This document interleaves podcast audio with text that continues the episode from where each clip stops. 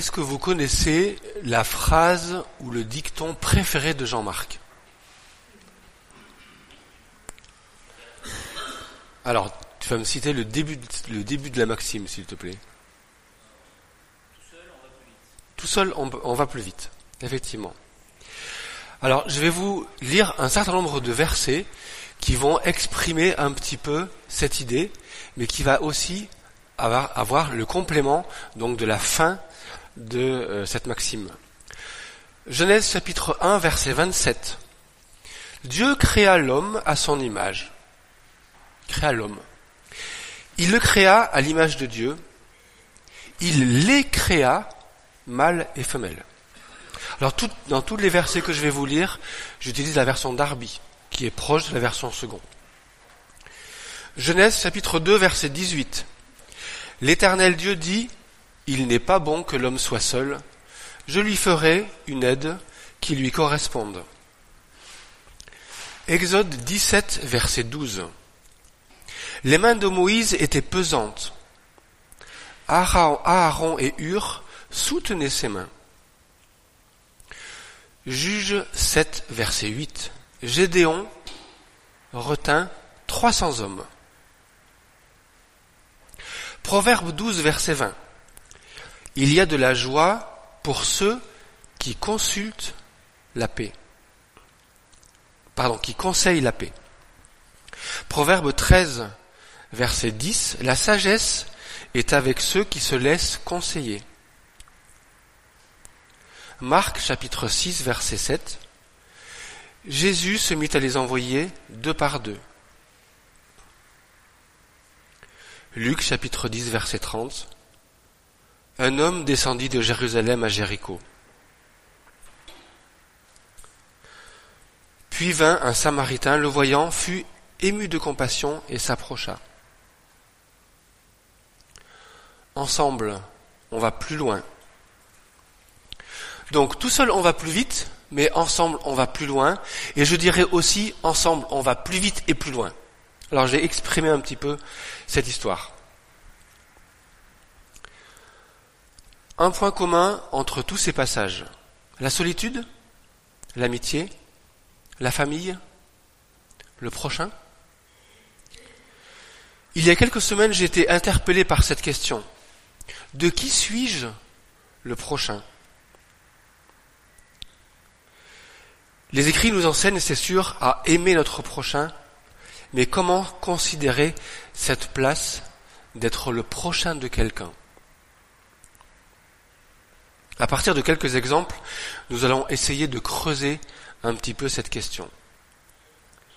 L'idée de vivre en compagnie est dans le plan divin de la création. C'est ce que nous avons lu en Genèse chapitre 1 verset 27. L'homme est déjà créé plusieurs. Dans le chapitre 2, Dieu explique pourquoi. Il n'est pas bon que l'homme soit seul. À partir de deux personnes, comme Thierry nous l'expliquait tout à l'heure, on forme un groupe et Dieu est déjà là avec nous.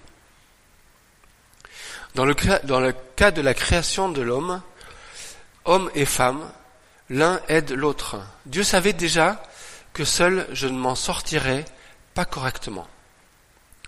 De la même manière qu'Éric a pu aider, que, pardon, que Ève a pu aider et seconder Adam dans l'administration du jardin d'Éden, chaque conjoint peut aider et seconder l'autre à sa mesure. Encore faut-il être à l'écoute des besoins de l'autre, mais aussi des capacités et des qualités de l'autre. Dans le récit de l'Exode que j'ai lu tout à l'heure, Moïse est en train de prier. Tant qu'il a les bras levés, Israël a le dessus dans la bataille. Dès qu'il bresse les bras, c'est l'inverse. Alors ses amis, et son quoi, son ami et son frère, ont l'idée de le faire asseoir déjà, pour le soulager. Et après, chacun de soutenir ses bras. Alors c'est la victoire finale. Ensemble, ils ont été capables de remporter la victoire.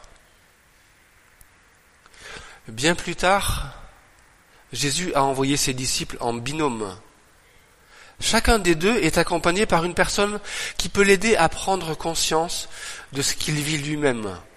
Une aide tous les instants, par la prière, par l'encouragement, un soutien physique comme un soutien spirituel. N'en déplaise aux solitaires, mais il est fortement recommandé de partir à plusieurs, quand ce soit en vélo, en rando, en expédition. Même si un exploit en solo a son lot d'adrénaline, le solitaire est tout de même suivi de près par une équipe. J'ai eu la chance de la faire un petit peu de montagne, d'escalade. Euh, c'est clair quand on est dans une paroi rocheuse, c'est toujours important d'être encordé. Et encordé tout seul, ça marche pas. Il faut être au moins deux. Dans ces quelques exemples, on peut distinguer deux catégories de groupes. Ceux qui fonctionnent et les autres. La majorité des exemples dans la Bible sont positifs, mais il en est quelques-uns moins glorieux.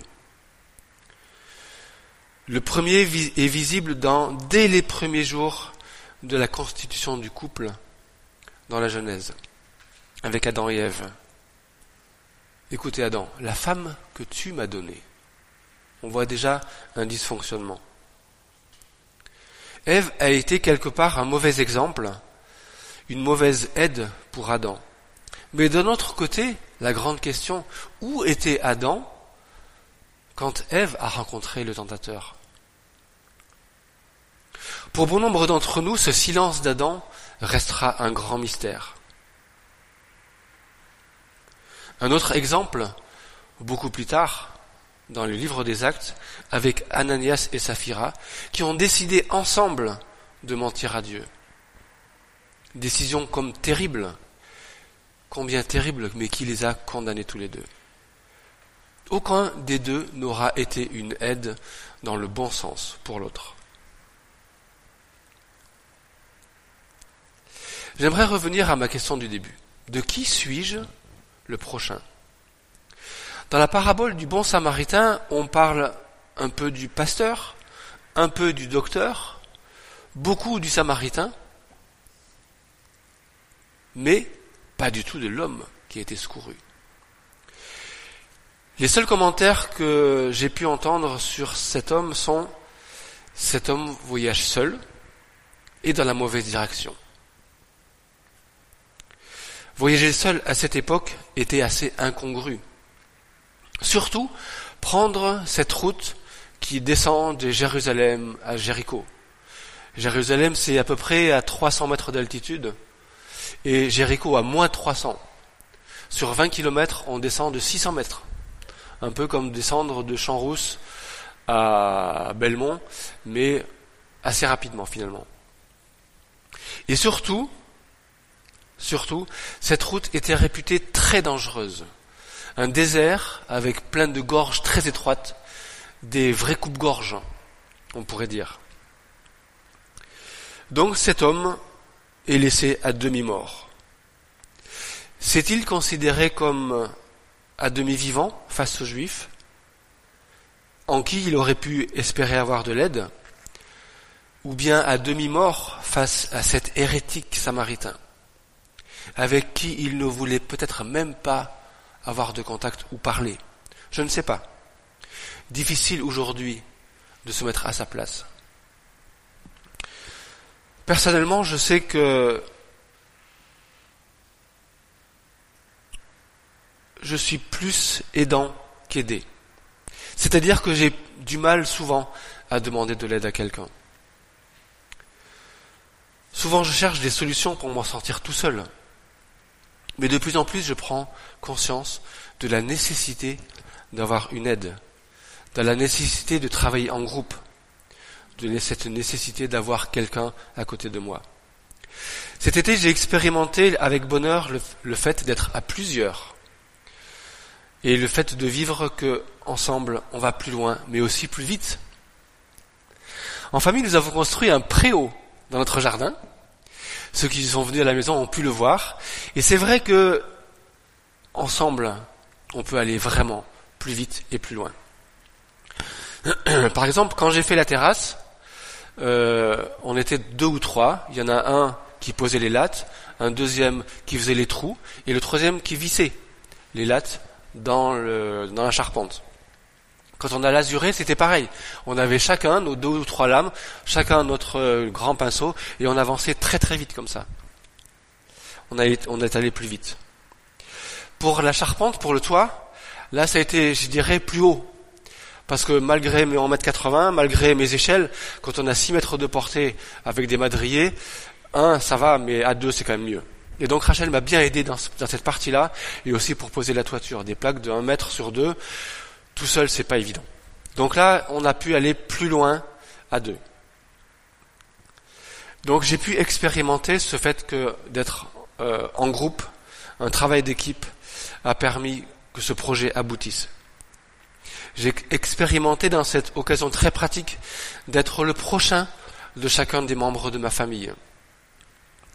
Je l'étais aussi en prenant, en tenant compte des conseils des uns et des autres. Certes, j'ai encore des progrès à faire, mais je peux, ne peux être que encouragé à travailler dans ce sens. C'est comme ça que nous pouvons manifester facilement et pratiquement notre vivre ensemble qu'on a là-haut, être, être ensemble une église pour aujourd'hui. Un exemple peut-être saugrenu, pour euh, bientôt conclure, c'est l'exemple de Jésus. Saugrenu, pas saugrenu. Peut-être pas tant que ça. Notre Seigneur était, je dirais presque SDF, sans endroit où se poser. On savait, on lit dans les évangiles qu'il n'avait pas forcément un endroit où reposer sa tête. On le voit de temps en temps partir seul, monter sur une montagne pour prier, pour être en communion directe avec son Père. Mais on le voit aussi chez des amis. On, les, on le retrouve à plusieurs euh, reprises dans les évangiles chez ses amis Marthe, Marie et Lazare. On le voit aussi qui s'invite par exemple, chez Zachée, qui, a, qui lui a, qui, qui sera aussi du coup transformé par cette rencontre, par cette visite. Donc finalement, c'est pas si incongru de, penser que le Seigneur a été le prochain de quelqu'un. Nous sommes tous environnés de témoins qui ont profité de l'aide d'un proche. Je parle pour moi en premier. Sachant nous laisser aider, conseiller, soutenir, encourager par nos amis, parents, confidents. N'hésitons pas à demander de l'aide, même si ça peut paraître des fois difficile. Je le conçois. Sachant accepter que souvent, être à plusieurs est bien mieux que rester seul. Soyez encouragés et bénis en cette nouvelle année 2020 qui arrive très bientôt. Amen.